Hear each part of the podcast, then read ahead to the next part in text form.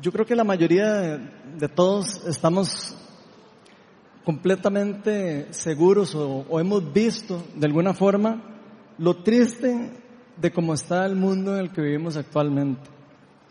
Cada día que pasa vemos cómo la humanidad se ha ido alejando cada día más del plan original de Dios. Cada vez lo vemos más alrededor de nosotros. Hemos perdido nuestro verdadero propósito de vida, la gran mayoría de las personas. Muchos de nosotros ni siquiera sabemos por qué estamos vivos, por qué estamos aquí, por qué Dios nos dio un día más de vida. Hemos perdido nuestra visión, nuestra misión de vida. Como sociedad hemos olvidado nuestros valores y principios, nos hemos ido alejando cada vez más de los valores y de los principios. Cada día más el mundo se aleja de la moral, cada día más se aleja de lo ético y de lo natural. Nos hemos dejado engañar mucho por el mundo, por la huya que el mundo está haciendo alrededor de nosotros y hemos permitido que se nos robe inclusive nuestra verdadera identidad. Esto lo podemos ver, por supuesto, alrededor de nosotros, porque por ejemplo, podemos ver en la, en la poca importancia que las personas le dan ahora al núcleo familiar, por ejemplo, al matrimonio, a la sexualidad, tal y como fueron diseñadas y pensadas por nuestro Dios. El mundo está tan, tan confundido que ya ni siquiera queremos entender que fuimos creados hombre y mujer, no solo por una razón biológica, o natural de sobrevivencia, sino también por razones espirituales y propósitos todavía mayores de los que nosotros podríamos ni siquiera imaginar. Cada día vemos cómo la humanidad se está peleando más entre sí, se está desuniendo más que uniendo, se están destruyendo los unos a los otros. Ya no nos importa la, la unidad, hemos perdido el valor de la unidad, el bien común. La mayoría de las personas buscamos lo que es mejor para nosotros mismos nada más y no lo que es mejor para el que está a la par. Los gobiernos, los países buscan llenar sus propios intereses, se preocupan solo por lo que pasa en el país, sin importar los daños que están generando lo que se genera alrededor de ellos. Cada día mueren más personas en el mundo, alrededor de nosotros, no tienen que comer. Cada día se contamina más el medio ambiente, lo, lo contaminamos nosotros mismos. Muchas de las especies de las plantas y los animales alrededor del mundo se están extinguiendo. Y las decisiones que se toman a nivel mundial más bien van en contra de eso.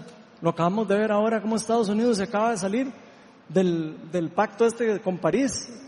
Y, o sea, uno dice, pero ¿qué es lo que está pasando? El mundo cada vez va más bien echando para atrás, o el cangrejo, diría uno.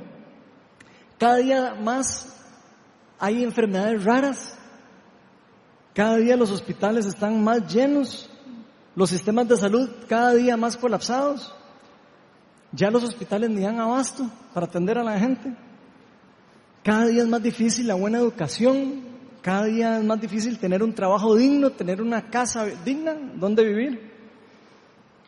Cada día para nosotros es más difícil tener como estabilidad.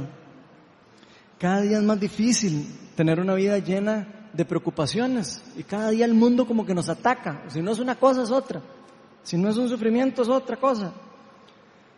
En fin, en pocas palabras, el mundo está caminando cada vez más hacia la propia destrucción de sí mismo. Y creo que es fácil y como hasta obvio para nosotros darnos cuenta que en este mundo vivimos y pasamos muchas injusticias. Yo creo que si yo pregunto aquí, ¿quién ha pasado una injusticia? Todo el mundo me va a levantar la mano. O sea, para nosotros es fácil y reconocer que todo el mundo está sufriendo angustias, injusticias constantemente. Hay mucho dolor, mucho sufrimiento. Y en esta parte de la historia del mundo es en donde estamos viviendo nosotros, al menos hoy. Pero ¿saben una cosa? Esto no es algo nuevo. Pareciera que es algo nuevo para nosotros. Pero esto es algo que viene ocurriendo de los inicios de la humanidad, de la creación del mundo. Todo este colapso, como hemos hablado en algunas otras ocasiones, empezó con la caída del ser humano y con la entrada del pecado al mundo. Esto es algo que está muy explicado en la palabra de Dios, para los que la leen se han dado cuenta. Y ahí mismo en la Biblia nosotros podemos encontrar la verdad de que este mundo no fue creado para estar así. Aunque nosotros creemos que este mundo está en una situación de colapso y lo vemos y, creemos que no hay solución, este mundo no fue creado para estar así, ni tampoco para quedarse así como está. Y precisamente eso es lo que hoy quiero que veamos. Y por eso en la título de la charla le puse la revelación de los hijos de Dios. Pero antes de empezar vamos a hacer una oración para invitar al Espíritu Santo para que nos ilumine a lo largo de lo que vamos a ver hoy. Ven Espíritu de Dios y llena este lugar con tu sabiduría, con tu gracia, con tu amor.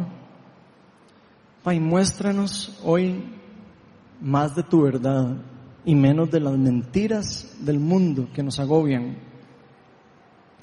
Ven y quita todo bloqueo espiritual sobre nosotros. Te pido que quites el velo que nos, que a veces nos nubla la visión de lo que está pasando de lo que tú tienes planeado para este mundo, de lo que ya está proclamado para nosotros. En Espíritu de Dios, llénanos, tráenos paz, tráenos consuelo, dominio propio y empodéranos para vivir en este mundo caído. Todo esto te lo pedimos en el nombre de Jesús. Amén. Bueno, vamos a estar hoy en el libro Romanos, en el capítulo 8. Entonces, los que traen Biblia pueden abrirlo en el capítulo 8. Los que no traen Biblia lo pueden sacar en el celular. Y los que no tienen celular, tienen, no les queda más que ver la pantalla.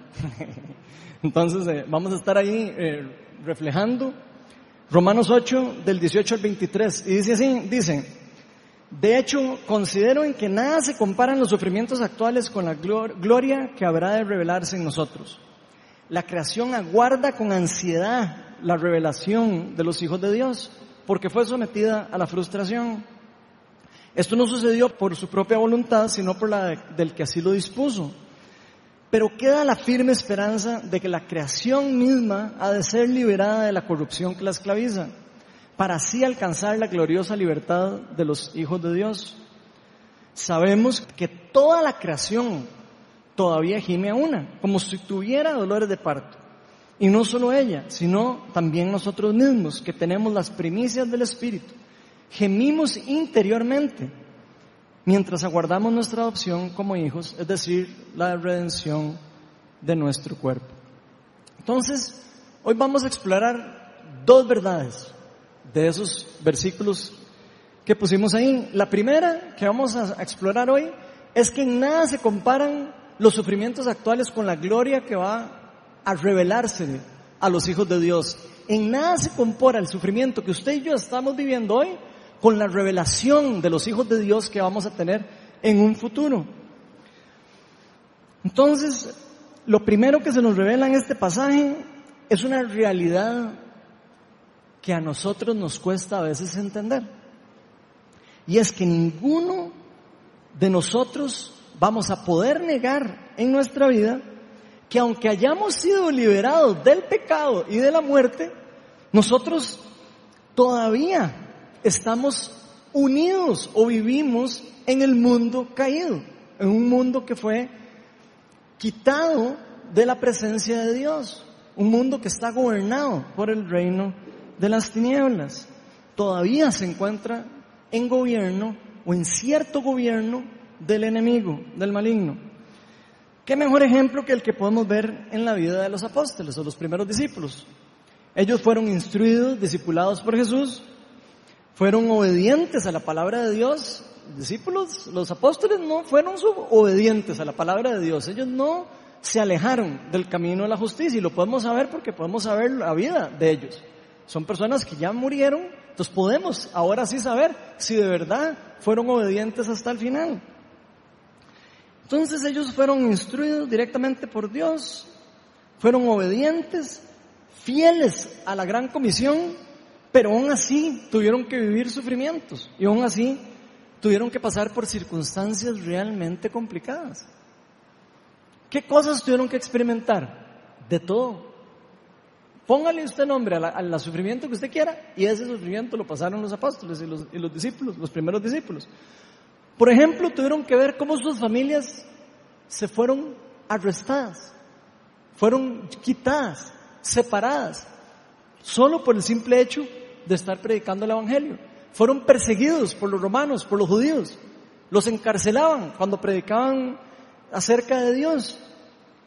Algunos de ellos, al igual que nosotros, tuvieron que seguir lidiando con enfermedades, problemas de salud, persecución. Y persecución solo por su fe, por algo que, que Dios les había revelado, algo que estaba cimentado en la verdad de Dios. Y aún así, el mundo estaba en contra de ellos. Por ejemplo, Timoteo, discípulo de Pablo, tenía problemas digestivos. A Trófimo lo dejaron enfermo en Mileto. Esteban fue apedrado hasta la muerte por predicarle el Sanedrín. Santiago fue el primer apóstol asesinado por predicar a Jesucristo. Y el resto de los apóstoles, con excepción de Juan, todos fueron asesinados. Eso fue el resultado de la vida de los apóstoles y de los discípulos.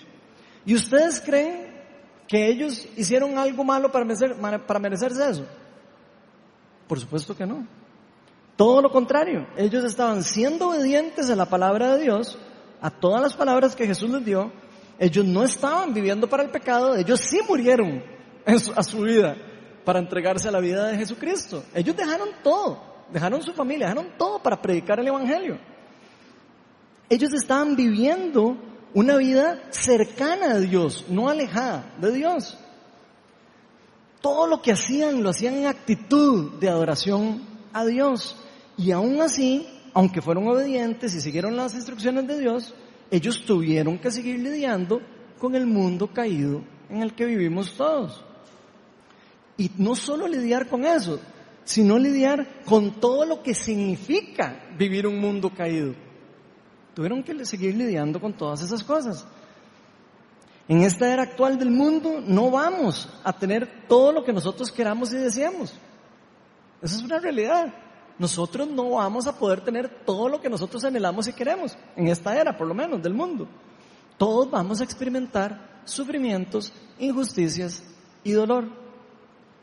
Todos nosotros, aunque le hayamos entregado nuestra vida a Cristo, vamos a tener que seguir lidiando con problemas. Vamos a tener que seguir lidiando con sufrimiento, con dolor. Al menos, por supuesto, hasta que la gloria de nuestro Señor Jesucristo sea revelada y Satanás sea exterminado por completo y él definitivamente ya deje de gobernar este mundo. Pero eso va a pasar en la era por venir. Como sabemos, el mundo actual sigue en cierto grado gobernado por Satanás, por el reino de las tinieblas. Y eso lo podemos ver con solo volver a ver alrededor de nosotros. Ustedes vuelven a ver alrededor de ustedes y ustedes no ven la gloria de Dios eh, gobernando el mundo. Lo que ven es la gloria del reino de las tinieblas gobernando el mundo. ¿Por qué? Porque el mundo se ha entregado al reino de las tinieblas. Entonces fácilmente podemos ver cómo el reino de las tinieblas está en constante ataque al reino de los cielos y de todos los hijos de Dios. Si hay algo claro en la Biblia es que Satanás quiere destruirlo a usted y quiere destruirme a mí y quiere destruir a toda la creación. Todo lo que Dios creó bueno, Satanás quiere destruirlo. Y por eso Jesucristo tuvo que venir a, romper y a destruir las obras del maligno. Y por eso mismo es que nosotros tenemos que estar alerta, porque sabemos que Satanás está todavía en el mundo. Y no solo en el mundo, sino está viendo a ver cómo nos ataca a nosotros, cómo nos hace sufrir, cómo nos hace pensar que Dios no está con nosotros. Vean lo que dice 1 Pedro 5.8. Dice, practiquen el dominio propio, manténgase alerta. Su enemigo el diablo ronda como león rugiente, buscando a quien devorar. Entonces Satanás anda viendo a ver a quién se devora. Él anda viendo a ver a quién le roba la verdad y la promesa de la palabra de Dios. Él sigue tratando de destruirnos, en especialmente los hijos de Dios y a toda la creación. Y esto es algo que nosotros tenemos que entender como parte de nuestra cosmovisión del mundo. Si nosotros no entendemos eso como parte de nuestra cosmovisión del mundo, no vamos a entender lo que está pasando y vamos a estar confundidos con respecto a lo que Dios está haciendo, lo que está pasando en el mundo y lo que va a pasar en el mundo. Como ya lo hemos hablado en varias charlas, nosotros estamos viviendo ahora en una era de tensión espiritual. Estamos viendo, viviendo en lo que algunas personas llaman el ya y el todavía no del reino de Dios.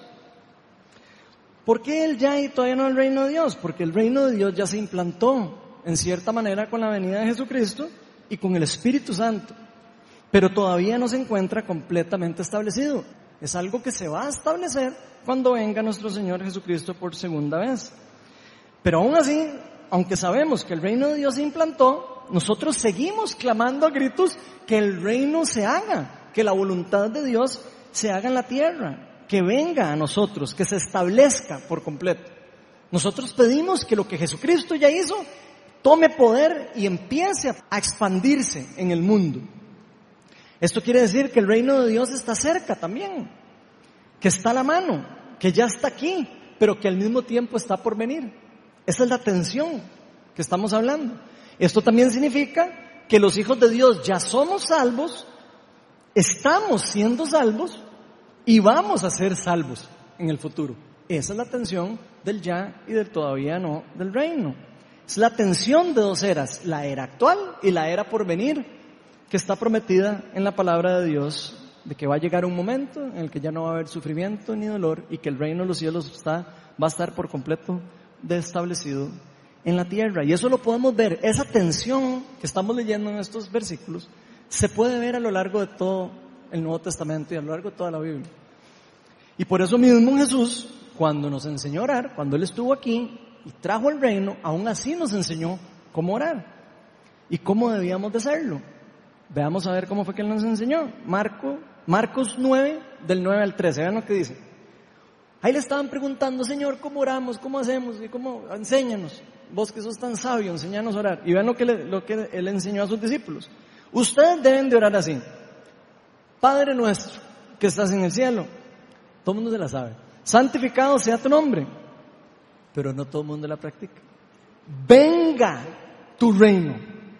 Venga tu reino. Hágase tu voluntad en la tierra como en el cielo. Danos hoy nuestro pan cotidiano. Perdona nuestras deudas como también nosotros hemos perdonado a nuestros deudores y no nos dejes caer en tentación, sino que líbranos del maligno. Y diría yo, ya terminó el versículo, que todavía nos acecha. Por algo nos dice que oremos para que nos libre del maligno, porque el maligno todavía nos acecha y nos va a acechar, nos va a estar molestando de por vida. Que ser fuertes para resistir el ataque. Entonces no sé si pueden ver el tipo de oración que nos está enseñando Jesús. Primero, glorifica y santifica el nombre de Dios. Y lo segundo, lo primero que dice es que debemos pedir que el reino venga.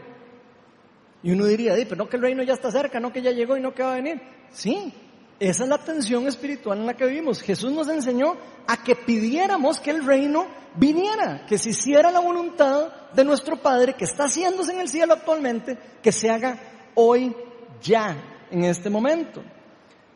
Esto quiere decir que Jesús nos está enseñando a apoderarnos del reino. Él nos está diciendo, ustedes tienen que el reino apoderarse de él. De la verdad, la proclamación de lo que yo les enseñé, ustedes tienen que proclamarlo para ustedes y traerlo a su vida cotidiana.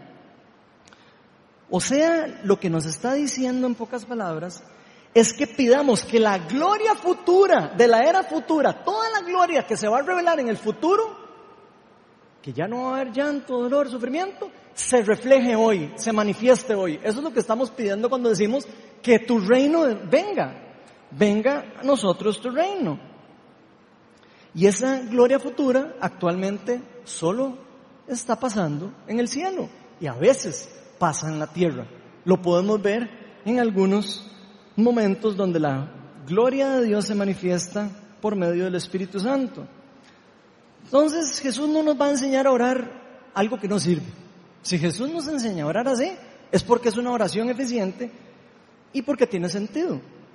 Jesús nos enseña que hay que arrebatar y pedir las cosas del reino, que hay que pedirlas y creerlas que son de nosotros y traerlas a nuestra vida. Vean lo que dice Mateo 7:8. Dice, porque todo el que pide, recibe, y el que busca, encuentra, y al que llama, se le abre. Esto es Jesús hablando. Así que si usted quiere que se abra una oportunidad para usted, pida. Si usted quiere encontrar algo de Dios, pídalo. Usted quiere un don espiritual, pídalo. Usted quiere conocer más a Dios, pídalo. Pero usted tiene que pedirlo. Y al que pide se le da, dice la palabra de Dios. Jesús sabe que si nosotros pedimos al Padre que venga al reino, vamos a experimentar parte de las glorias futuras y parte de la gloria del futuro hoy, por medio del poder del Espíritu Santo que nos dejó en el mundo. Para eso dejó Jesucristo el Espíritu Santo. Por eso nos dijo, no salgan de Jerusalén hasta que venga el Espíritu de Dios. No salgan de Jerusalén hasta que tengan el poder del Padre. ¿Por qué? Porque lo van a necesitar. Y lo van a necesitar para vivir, no solo para predicar el Evangelio. Entonces sabemos que aunque todavía no podemos, todavía no vivimos, o sea que aunque todavía vivimos temporalmente en este mundo caído, estamos viviendo en este mundo donde todas las cosas son inconstantes y de repente las cosas van bien y de repente se ponen terribles. La gloria perfecta de Dios está al alcance de nosotros. Y eso es una promesa de nuestro Señor Jesucristo. Y no solo eso, no solo está al alcance, sino se puede manifestar en la vida de cada uno de los creyentes hoy. Y por eso aquí en la viña, no sé si ustedes se han dado cuenta que aquí en la viña oramos, ven Espíritu Santo. Decimos, ven Espíritu Santo. Eso, aparte de ser un dicho, es porque Jesús nos enseñó a orar así. Ven Espíritu de Dios y haga tu, hágase tu voluntad aquí ya, hoy en la tierra. Lo que estamos pidiendo a Dios cuando decimos ven Espíritu Santo es esa gloria divina, ven aquí, ven aquí. Y tenemos la libertad y el acceso para obtenerlas porque Jesucristo pagó por nosotros. Y ya pagó para que esa gloria pueda venir aquí. Él rompió el velo y tenemos constante comunicación con Dios y se rompió esa falta de comunicación que podíamos nosotros pedirle directamente a Dios por medio de Jesucristo. Entonces, las promesas futuras del reino se pueden manifestar en el día presente. Solo tenemos que pedirlo. ¿Cuáles son estas promesas del reino de Dios? Se podría estar preguntando usted y yo. De ahí, una de las promesas que Dios nos dice es que ya no va a haber llanto, ni dolor, ni sufrimiento. Otra es que ya no va a existir la enfermedad, que ya no vamos a pasar nunca por ningún tipo de necesidad. Nada más imagínense las promesas que nuestro Señor hizo. En ese momento, la provisión de Dios va a ser inagotable. Ahí ya no vamos a necesitar estar desesperados para ver cuándo llega el 31 para que nos paguen. No va a haber escasez en el mundo. Ahí vamos a experimentar lo que realmente es la prosperidad. Pero hasta ese momento vamos a experimentar la verdadera prosperidad que Dios ha proclamado con su reino. ¿Podemos experimentarla aquí? Sí, pero no en 100% de las veces, por la tensión espiritual en la que vivimos. También Dios dijo que iba a hacer todas las cosas nuevas, todas las cosas. Todo lo que usted ve hoy va a ser hecho nuevo, por completo. Vamos a tener nuevos cuerpos. Los cuerpos que vemos aquí de nosotros ya no van a ser así, van a ser diferentes, van a ser transformados en gloria renovados e incorruptibles. En ese momento el pecado se va, ya no va a estar en nuestra naturaleza como está actualmente, que decimos que el pecado habita en la naturaleza pecaminosa de nosotros. Cuando esos cuerpos transformados estén, el pecado ya no va a tener poder sobre nosotros. Nada más para que se vayan imaginando las cosas hermosas que nos promete nuestro Señor Jesucristo. Dios se encargará de Satanás y del mal de una vez definitiva. Ahí sí ya no va a haber el león que ande detrás de nosotros, porque lo va a destruir, dice la palabra de Dios, cuando Jesús venga en gloria. Y Dios vendrá y se manifestará con todo su poder y con toda gloria y justicia en la tierra. Ahí se va a hacer justicia total en la tierra. Ahí en ese momento, a partir de esa venida y esa nueva transformación, ya no va a existir la injusticia. Nada más para que ustedes imaginen lo, la gloriosa riqueza de lo que vamos a experimentar en un futuro. Y estas son solo algunas de las promesas o de la gloria que vamos a nosotros a ver y que se va a revelar a nosotros cuando el reino sea establecido en forma definitiva. Ahora, ustedes, ustedes creen que nosotros pudiéramos experimentar esas cosas al día de hoy. ¿Sí?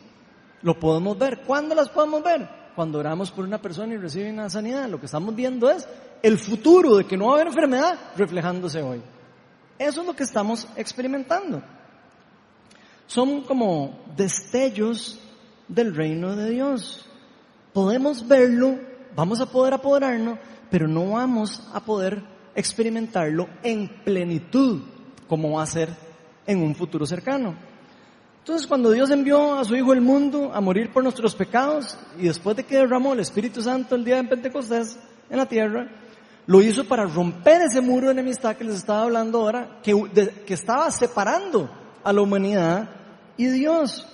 Ahora los humanos tenemos una relación directa con Dios. Si usted cree que usted necesita de alguien, aparte de Jesús, para recibir una oración, para que sus, oraciones lleguen al Padre, está completamente equivocado, porque la palabra de Dios dice que nosotros solo necesitamos un intermediario entre Dios y los hombres para poder llegar a nuestro Dios. Por eso Jesús decía, yo soy el camino, la verdad y la vida, y nadie llega al Padre sino por mí. Entonces, cuando Jesús envía a su Hijo, nos dio el poder para apoderarnos de las primicias del Espíritu, las primicias del reino. Y uno diría, ¿pero qué es eso primicia? Para los que no saben qué es una primicia, las primicias son los primeros frutos. Cuando usted lee las primicias del reino, las primicias del Espíritu, está hablando de los primeros frutos de lo que va a ser eso. Entonces, esos primeros frutos son los que nosotros podamos experimentar hoy en la tierra y en la era actual por medio del Espíritu Santo. Esto significa que cada vez que nosotros vemos hoy cualquiera de estos destellos, cualquiera de estos adelantos de la gloria de Dios, lo que estamos viendo son partes o reflejos del futuro que vamos a vivir cuando nuestro Señor se revele en nosotros. Y estas primicias o estos frutos ayudó a los primeros discípulos a poder seguir. Cuando el Espíritu de Dios caía con poder y los discípulos estaban siendo perseguidos por los romanos y todo, y pues caía el poder del Espíritu Santo, ellos volvían a agarrar fuerza y volvían a decir, ok, hay que seguir, vamos a seguir a, perseguir la palabra de Dios, hay que seguir lo que Dios nos está diciendo. Entonces las primicias nos ayudan a nosotros, aunque no son las cosas más importantes, nos ayudan porque nos dan fe de saber que es cierto la revelación futura que va a venir y la podemos vivir hoy. Aunque los cristianos estemos pasando por aflicciones, sufrimientos y persecuciones, como las que hemos empezado a vivir hoy en los últimos meses en el país. Yo no sé ustedes, pero es la primera vez que yo vivo persecución por mi fe. En Costa Rica es la primera vez que yo lo siento. No sé si a alguno le ha pasado eso en los últimos meses, por tener que proclamar su fe. Se ha sentido atacado, se ha sentido rechazado, se ha sentido humillado. Y eso es un chiste comparado a lo que sí, a lo que los primeros discípulos pasaron, ¿verdad? Donde proclamaban la palabra y mataban a un familiar. Eso fue lo que vivieron, la persecución, los, los discípulos anteriores. Y eso no es algo de maravillarnos. Digo, si usted está maravillado, ¿por qué? Por Dios, estamos sufriendo persecución. Yo le digo que no se asuste, porque eso ya está profetizado que iba a pasar y que va a pasar. No tiene por qué asustarnos, ni tiene por qué amenentarnos, ni tiene por qué estresarnos, ni tiene por qué ponernos a llorar a todo el mundo. Más bien, deberemos de saber que estamos haciendo las cosas bien. Vean lo que dice Mateo 5, 10 al 12. Dice, dichosos los perseguidos por causa de la justicia, porque el reino de los cielos les pertenece. Dichosos serán ustedes cuando por mi causa la gente los insulte, los persiga y levante contra ustedes toda clase de calumnias. Alégrense y llénense de júbilo, porque les espera una gran recompensa en el cielo. Así también persiguieron a los profetas, que los presidieron a ustedes, y a los apóstoles y a todas las personas que han seguido el mandato de Dios firmemente. Entonces no es algo por lo que nos tenemos que preocupar, más bien es algo por lo que nosotros tenemos que pedir empoderamiento para seguir haciendo. Por eso no tenemos que tener miedo a sufrir por la causa de Cristo ni su Evangelio. Es parte de nuestro llamado. Ir y proclamar la verdad del Evangelio al mundo, aunque recibamos rechazo. Más bien deberíamos de preocuparnos cuando no sentimos ese rechazo. Más bien preocúpese cuando usted siente que todo está, ay, qué lindo, y todo pasa, todo súper bien, y no hay rechazo, y todo el mundo me quiere, y todo el mundo, nadie me rechaza. Más bien preocúpese cuando usted siente eso, porque cuidado no significa más bien que somos del mundo. Vea lo que dice Juan 15, 19. Dice, eso es Jesús hablando, si fueran del mundo, ustedes, discípulos, el mundo los amaría como los suyos. Pero ustedes no son del mundo, sino que yo los he escogido dentro del mundo. Por eso el mundo los aborrece. Entonces no se asuste si el mundo lo, lo aborrece a usted y a mí. Más bien deberíamos de estar tranquilos, deberíamos de mantener nuestra calma y seguir caminando sin ofender, sin criticar a los demás que nos rodean y proclamar la palabra, la del Evangelio. El Evangelio es una palabra de amor, no es una palabra de odio, ni es una palabra de división. Puede dividir, va, puede dividir, sí. Jesús dijo, yo no vine al mundo a traer paz, sino eh, guerra entre las personas.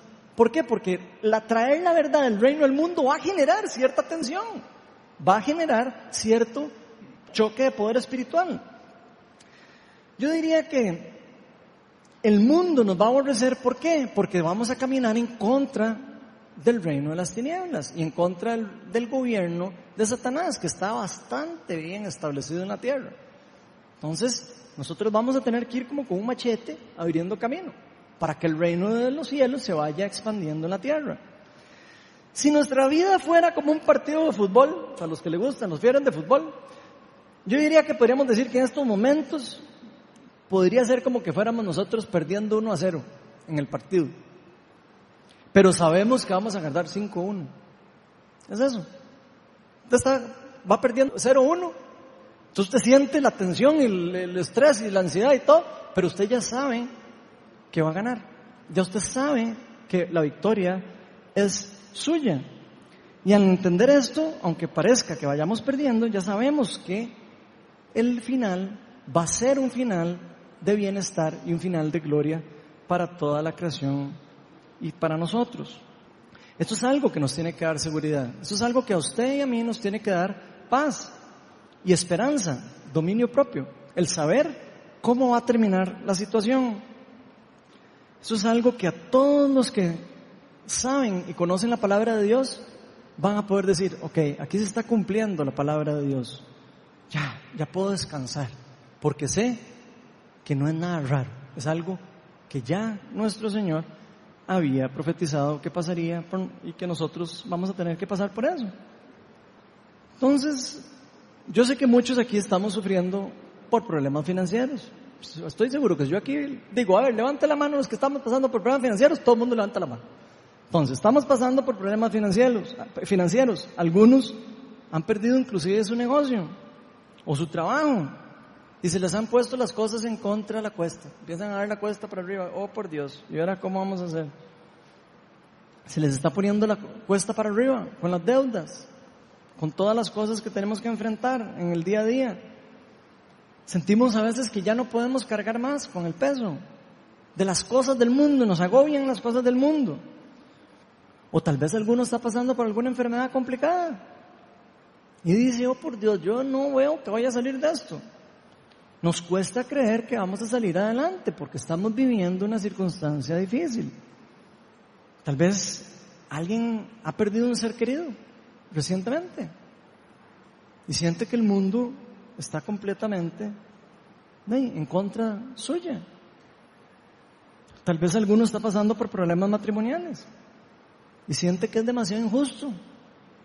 ¿Por qué mi matrimonio está mal y por qué el de los otros vecinos que ni siquiera creen en Dios bien? O pareciera que están bien. Mucha injusticia, la que podemos a veces sentir. Entonces, de alguna manera, todos estamos pasando por diferentes circunstancias. La realidad es que este mundo no es un mundo justo. No es un mundo en donde vemos que todo, se hace justicia en todo. A veces vemos cómo salen algunos que merecían ir a la cárcel y salen libres.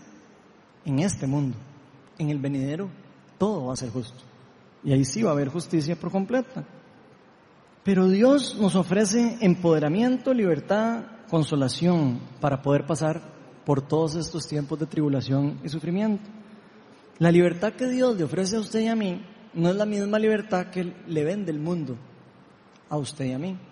El mundo le va a decir, usted libre de deudas va a ser libre. Y eso no es cierto. Usted libre de deudas tal vez no se preocupe por la plata.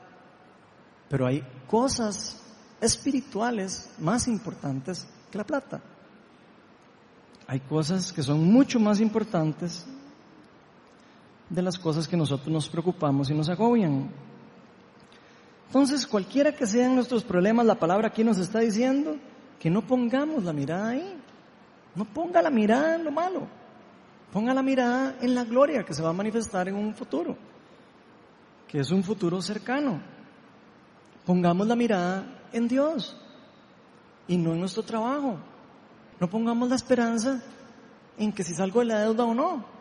Buenísimo, que nos ordenemos las finanzas y que salgamos, pero la esperanza no puede estar puesta en eso. La esperanza tiene que estar puesta en Jesucristo. No dejemos que Satanás nos robe todas las promesas que Dios ya nos dio. Dios ya nos dio las promesas. Y nosotros dejamos que nos las roben. Dejamos que nos las quiten. Dejamos que nos coma ese león rugiente. Empezamos a escucharlo más a Él y no a escuchar la voz de Dios, lo que Dios está pensando. Porque saber cuánto va a terminar el marcador nos va a dar la tranquilidad a nosotros de saber que en nada se, se comparan los sufrimientos que usted y yo estamos viviendo ahora con la, con la gloria que se va a manifestar en el futuro, que se va a revelar por medio de nosotros cuando el reino de Dios se establezca de una vez por todos en la tierra y donde los hijos de Dios vamos a poder vivir plenos y completamente limpios, sanos y reconstruidos por nuestro Señor Jesucristo. Vamos a poder disfrutar de las promesas y de todas la plenitud de las mismas. La segunda verdad es que toda la creación aguarda con ansiedad. Oigan esto, no solo usted está esperando eso. Toda la creación del mundo completo, entero, está clamando con ansiedad y aguardando la revelación de los hijos de Dios. Y si seguimos leyendo Romanos 8, 19 y 20, decía, la creación aguarda con ansiedad esta revelación. Todos los seres en el mundo están esperando a que se revele la gloria que nuestro Señor ha revelado por medio de los hijos de Dios. Yo creo que es fácil para nosotros entender que estamos nosotros esperando esta gloria del reino y que se va a manifestar en nosotros, porque sabemos lo que estamos pasando. Pero aquí Pablo nos recuerda que no solo usted y yo estamos desesperados sufriendo las consecuencias del pecado, sino toda la creación quedó en cierta manera en una consecuencia que la llevó al sufrimiento y que la llevó a la separación de la gloria de Dios. Y eso lo podemos ver en cómo está nuestro planeta. Verlo en la creación es muy fácil, ver lo que está pasando en el mundo la caída del ser humano, con la pérdida de la identidad de nosotros como seres humanos y la pérdida de nuestro verdadero propósito, tuvo un impacto en la creación misma. Si ustedes se acuerdan bien, Dios en el Edén, lo vimos en la, en la charla hace 15 días cuando yo di la última charla, Dios en el Edén le dio al ser humano un propósito en particular. Vamos a repasarlo. Génesis 1, 27, 29 dice, Dios creó al ser humano a su imagen, lo creó a imagen de Dios. Hombre y mujer los creó y los bendijo con estas palabras. Sean fructíferos y multiplíquense. Llenen la tierra y sométanla. Dominen a los peces del mar, a las aves del cielo y a todos los reptiles que se arrastran por el suelo. También les dijo, yo les doy de la tierra todas las plantas que producen semilla y todos los árboles que dan fruto con semilla. Todo esto les servirá de alimento. Todo esto toda mi creación, todo les va a servir a ustedes de alimento. Así que Dios nos encargó que sometiéramos la tierra a toda la creación. El ser humano debería haber estado, o deberíamos de estar sometiendo a la creación al, al propósito original de Dios. Dios nos encargó ese propósito, que la cuidáramos, que cuidáramos la tierra, que cuidáramos la creación, en general. Nos dio autoridad sobre los animales. El ser humano tiene autoridad sobre los animales, autoridad espiritual y autoridad del mundo. Y esto lo sabemos porque Dios nos dejó, póngale nombre a todos los animales en la creación. Todo esto es suyo. Todo esto que hice, lo hice para glorificar mi imagen y semejanza, pero para que usted disfrute de eso. Entonces Dios puso a toda la creación para que nosotros disfrutáramos de ella. ¿Y qué es lo que estamos haciendo nosotros con ella? Destruyéndola. Estamos destruyendo la creación de Dios. Estamos destruyendo el planeta. Con solo ver estas cosas podemos saber que es evidente que la caída tuvo grandes consecuencias que impactaron toda la creación. Y cuando habla de toda la creación me refiero a todas las cosas vivientes del, del planeta. Plantas, animales, criaturas, todas las cosas están experimentando la caída de la humanidad. Están experimentando muerte, están experimentando sufrimiento y están experimentando dolor. Y dice Romanos 8:19 que la creación está aguardando la revelación de los hijos de Dios. Está aguardando a que todas estas revelaciones que Dios nos ha dado a nosotros se den. Que la gloria de Dios se manifieste en la tierra. Es tal la sequedad espiritual de la humanidad que no solo se está destruyendo a sí misma, sino está destruyendo a los animales, estamos destruyendo las plantas y todo el resto de la creación. Alejados de Dios, nosotros estamos destinados al fracaso. es algo que tenemos que saber. Si nosotros nos alejamos del plan de Dios y de lo que Dios quiere para nosotros, estamos destinados al fracaso estamos destinados a nuestra propia destrucción, aunque no lo queramos entender. Sin Dios seguiremos buscando saciar nuestros deseos, no solo, es solo en las cosas del mundo. Y las cosas del mundo nos pueden saciar temporalmente, pero son vacías. No van a saciar nuestro corazón. Solo el Espíritu de Dios y la restauración del Espíritu Santo y el sacrificio que hizo Jesucristo por nosotros nos puede saciar nos puede traer esa paz. Entonces nosotros tenemos que dejar de seguir nuestros deseos. Tenemos que dejar de seguir lo que nosotros creemos que es bueno. Y tenemos que pensar en qué es lo que Dios dice que es bueno, qué es lo que Dios dice que es malo. Y de ahí es donde nosotros deberíamos de caminar. No basándonos en las mentiras del enemigo. Mentiras del enemigo sobran. Basta que usted haga una pregunta a alguien en el mundo y pida sabiduría. Y se va a dar cuenta usted de que hay poca sabiduría que viene de Dios y mucha sabiduría que viene del mundo, que nos está llevando a la destrucción. Entonces, si, los vemos, si lo vemos bien, hoy en día la mayoría de las personas ya ni siquiera quieren respetar a Dios. La gente ha perdido el temor a Dios. Ya no quieren respetar ni siquiera que fuimos hechos hombre y mujer. Cada vez el mundo inventa nuevas formas para definirnos, aunque sea completamente contrario a lo que Dios dijo. Esto lo podemos ver, de hecho, con todas estas cosas que estamos viendo en la actualidad, la ideología de género y todas esas ideologías y cosas raras que están metiendo en el mundo, donde una persona, donde un hombre puede decir, ah, es que yo soy un perro, Así de ridículo es. Es algo ridículo. Y lo peor de todo es que nosotros lo estamos siguiendo. Lo peor de todo es que la humanidad lo sigue. Y está destruyendo el planeta. Y lo va a destruir si no lo paramos. Eso hay que pararlo. Los hijos de Dios tienen que despertar también. La creación está esperando la revelación de los hijos de Dios. Y la revelación de los hijos de Dios empezó con Jesucristo y con el desarrollamiento del Espíritu Santo. Nosotros somos parte de la creación. Y nuestra obligación de defenderla y protegerla. Los seres humanos estamos cometiendo el mismo error que hizo que Satanás cayera de los lugares celestiales. Estamos cometiendo el mismo error ahora. ¿Ustedes saben por qué cayó Satanás de los lugares celestiales? Porque quiso creerse como Dios. Quiso creerse que sabía más que Dios. Quiso creerse que él podía hacer todo solo y que quería hacer gobernar como Dios. Y eso le costó su muerte eterna, el castigo eterno, que ya está proclamado para Satanás y todos los ángeles caídos.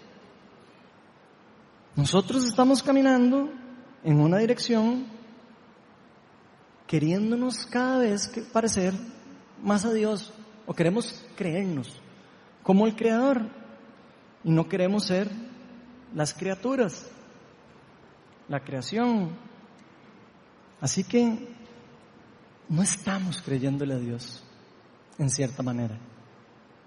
Cada vez le preguntamos menos a Dios, Señor, ¿qué hago en esta situación? ¿Hago esto o hago esto? Cada vez le preguntamos menos a Dios. Cada vez lo participamos, participamos menos de nuestras decisiones.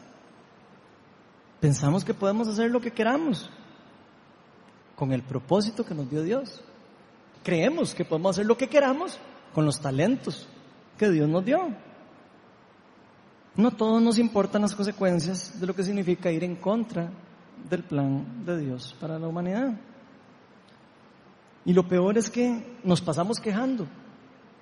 Ah, este mundo en el que vivimos y no sé qué. Yo lo oigo acá. La gente se anda quejando del mundo.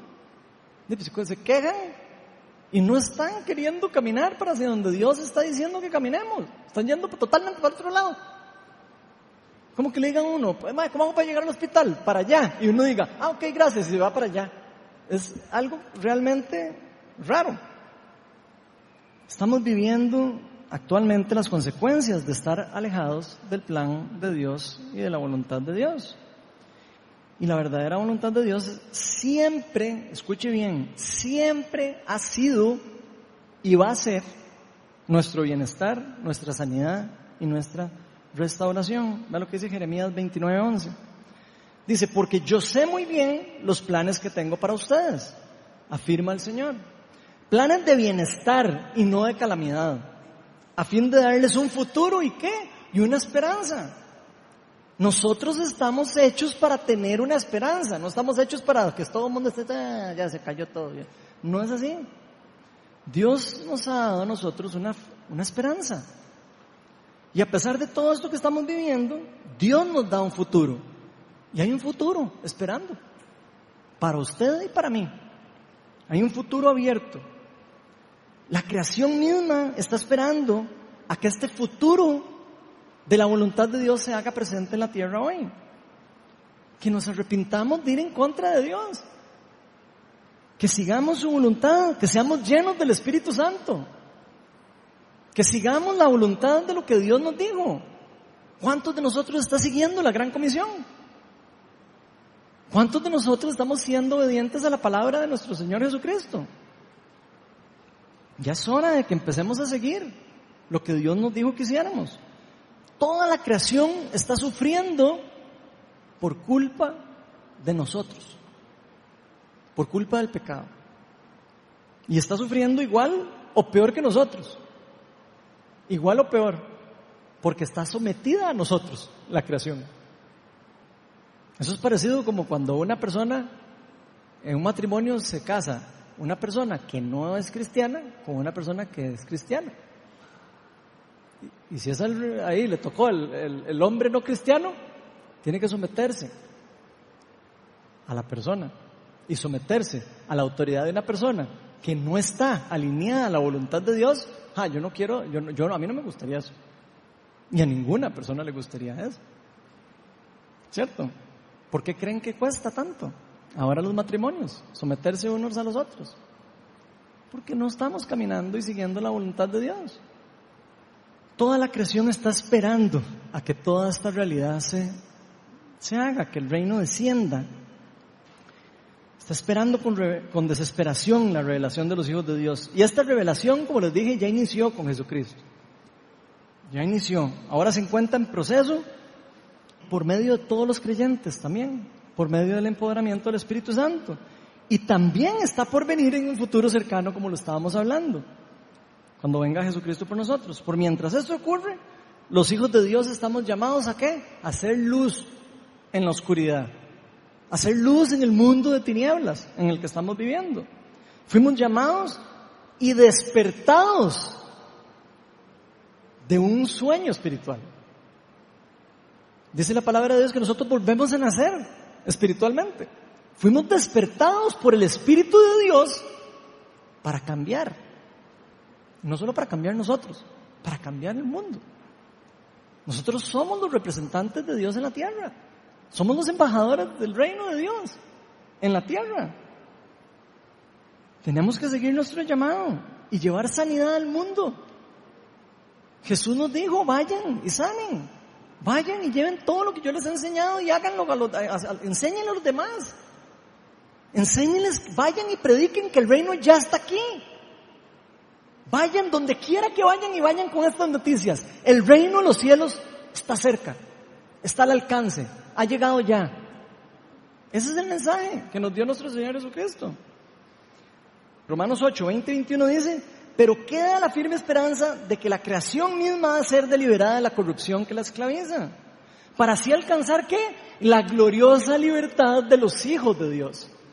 Es una gloriosa libertad lo que vamos a experimentar y lo que podemos experimentar hoy. Nuestra esperanza es que vamos a ser completamente liberados de la corrupción que nos esclaviza, de la corrupción del mundo de todos esos vientos que nos empujan hacia lugares diferentes, hacia lo que Dios quiere para nosotros. Vamos a llegar a ser libres y 100% libres. Porque nosotros todavía ahora estamos atados a nuestro cuerpo pecaminoso.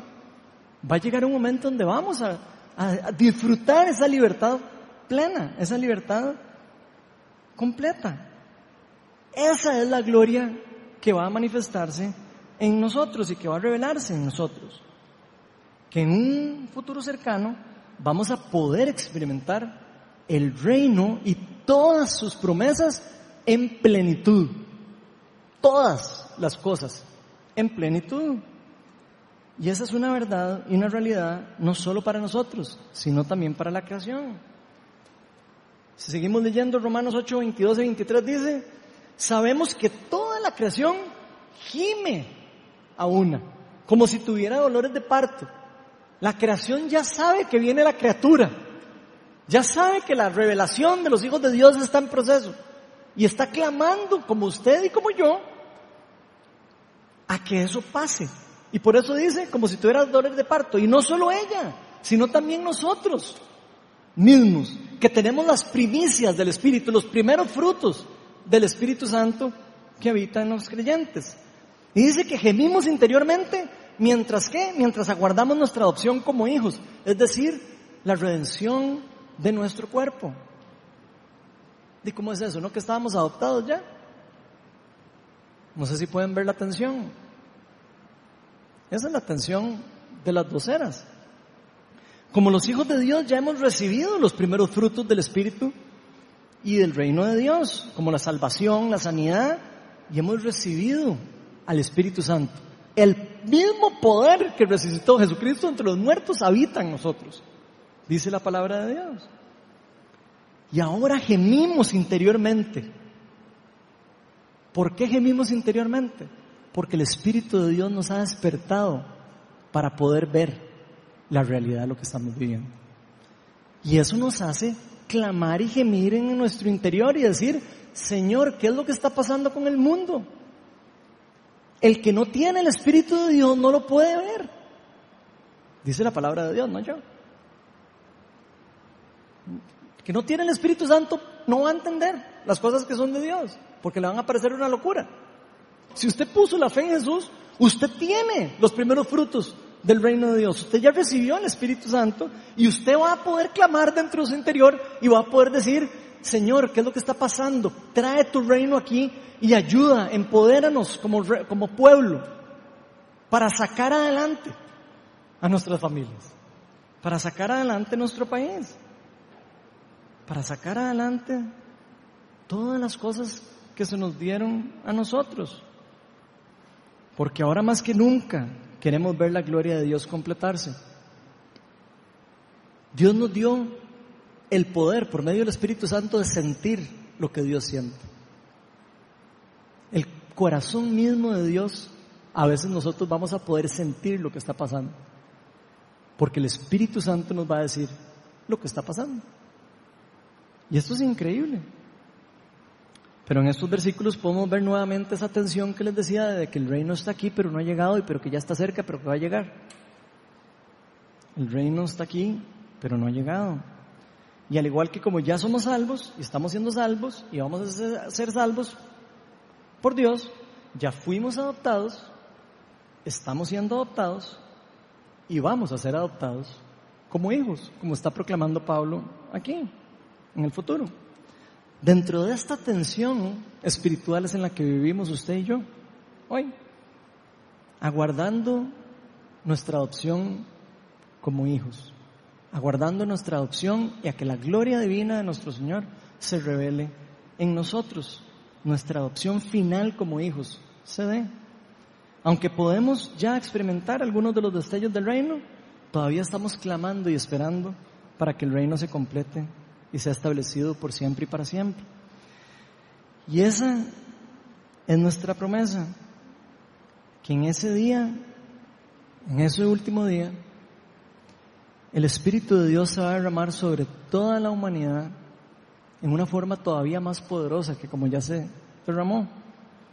Y la gloria de nuestro Señor Jesucristo va a estar en su plenitud y en abundancia, donde el resultado será, ¿qué creen? nuestra completa sanidad, nuestra completa liberación, nuestra completa restauración. Ese día nos cubrirá, nos cubrirá el gozo eterno. Y eso tiene que ser esperanza para usted y para mí. Ese día, dice la palabra de Dios, que Dios edificará la nueva Jerusalén. Va a ser un, los cielos los va a ser nuevos. La tierra por completo la va a hacer nueva. Toda la creación la va a hacer nueva donde finalmente el pecado y la muerte serán completamente destruidos. Así que aunque gemimos interiormente, aguardamos con gozo la revelación de los hijos de Dios, nuestra adopción como hijos, la redención final de nuestros cuerpos y la redención final de toda la creación de Dios. Vamos a ponernos de pie.